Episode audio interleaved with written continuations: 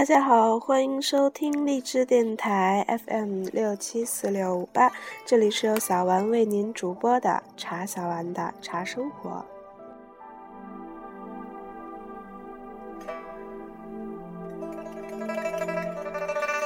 在今天的节目当中，小丸将和大家一起去分享美丽芳香的莲花香片。平常茶非常道，作者林清玄，播者茶小丸。莲花香片。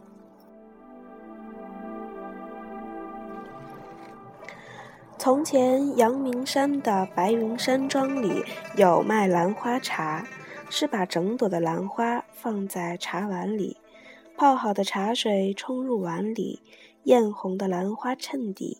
黄澄澄的茶水在花上更是清明，那兰花的香味机智微不可辨，但以美色取胜。只要看到那朵兰花，就为之动容。在建国花市，偶尔也有招人用玫瑰花泡茶，他们的泡法特殊。茶泡在壶里，扎一把玫瑰花瓣，放在茶水中，黄、红、白的各色玫瑰就在水中漂浮，看了就很欢喜。所有新鲜的花瓣都可以这样泡，像泡茶时抓几朵茉莉或菊花放进壶中，冲出的就是茉莉花茶和菊花茶。外国人喝花茶也不逊我们。有一次，我到加拿大温哥华南部的维多利亚岛，岛上有一座著名的布查德花园，花园商店里就有数十种他们自配的花茶。这花茶的特别是它没有茶叶，全是花。我买了几包回来试喝，滋味清甜，在清晨喝起来一点也不输给茶呢。我虽喜欢纯饮茶，但不排斥花茶。偶尔在台北的小巷中发现一些有特色的茶坊，总会试试他们的花茶。在茶楼里，我有爱喝菊花普洱，因为茶馆中的茶是比较劣质的，加点菊花提味，较温润入口。菊花普洱泡法很简单，就是普洱茶与杭菊一起泡。如果有好的杭菊和百年普洱，滋味也非常香醇。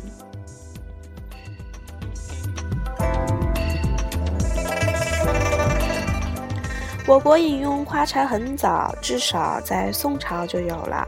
宋朝诗人黄庭坚写过《煎茶赋》，说到当时喝的茶不夺名味，而佐以草食之粮。那时候加在茶里的东西有胡桃、松果、罗汉果、银杏、薄荷、香草、苏桂、柑橘等等，当然不是全家，而是单独使用。在献给皇上的小龙凤团茶里，甚至放入龙脑哎。其实把茶当药用，在茶里放佐料加味，年代还更早。陆羽在时代，人们煮茶时就用姜、葱、橘皮、茱萸、薄荷加味。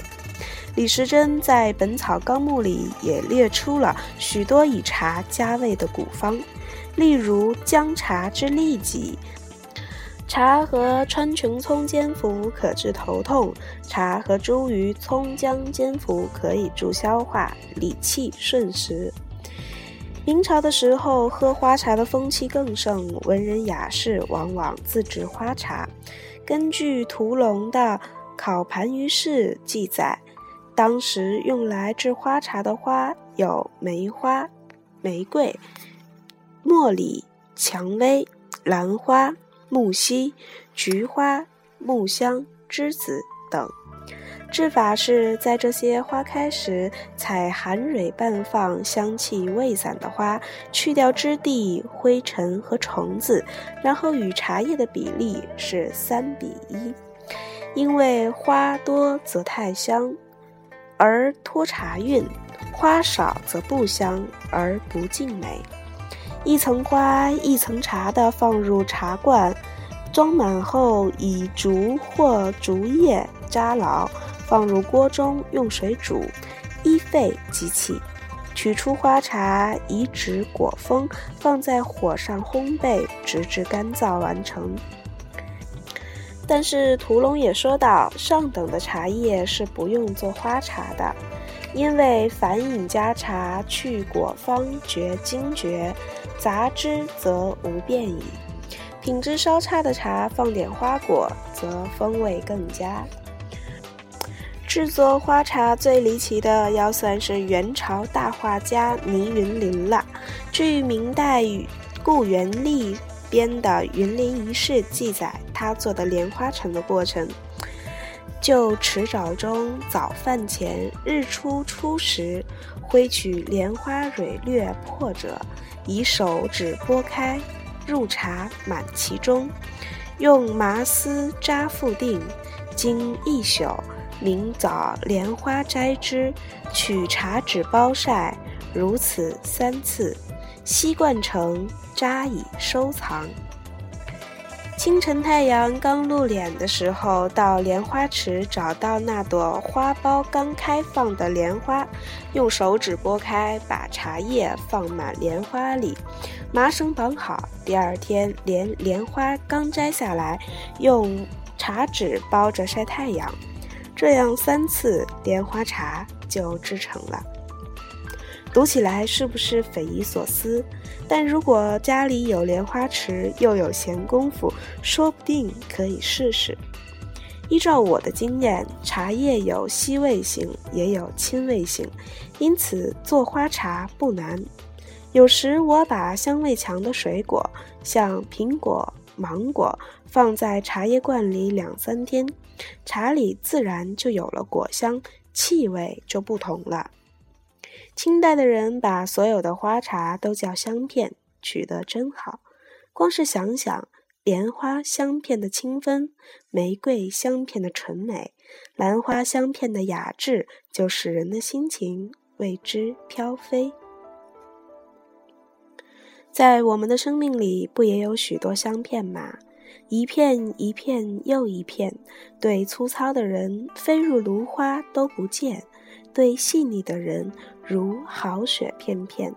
每一片落下来，都滋润了我们的心。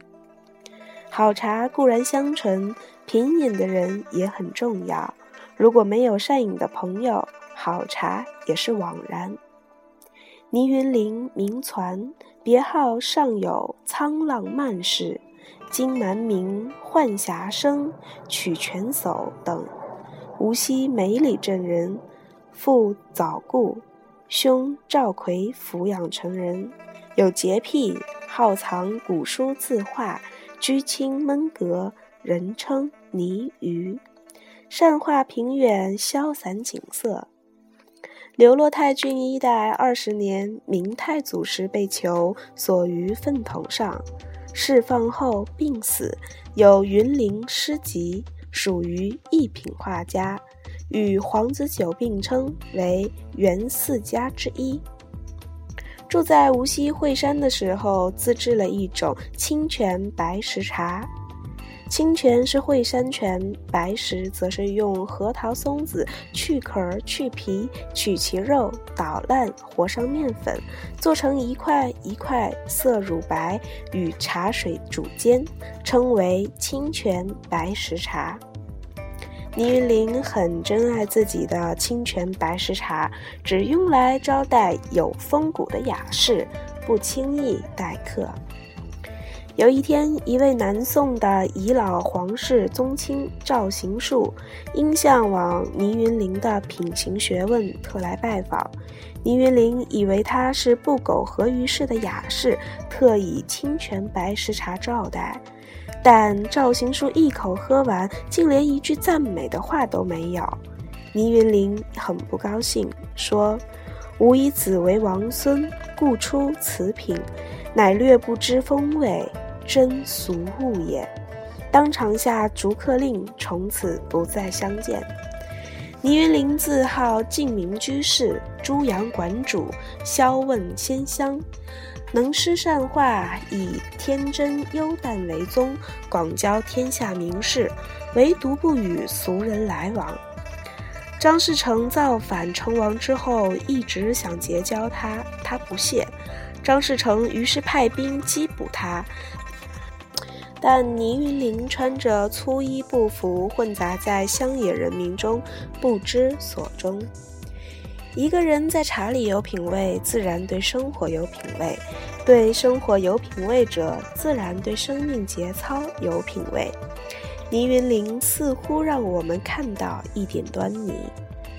林云林死去已经六百多年了，但想起他发明轻制的莲花香片，清香仿佛依旧在。不仅喝花茶的人要比花有味道，制花茶的人若人格与风格与花更香就好了。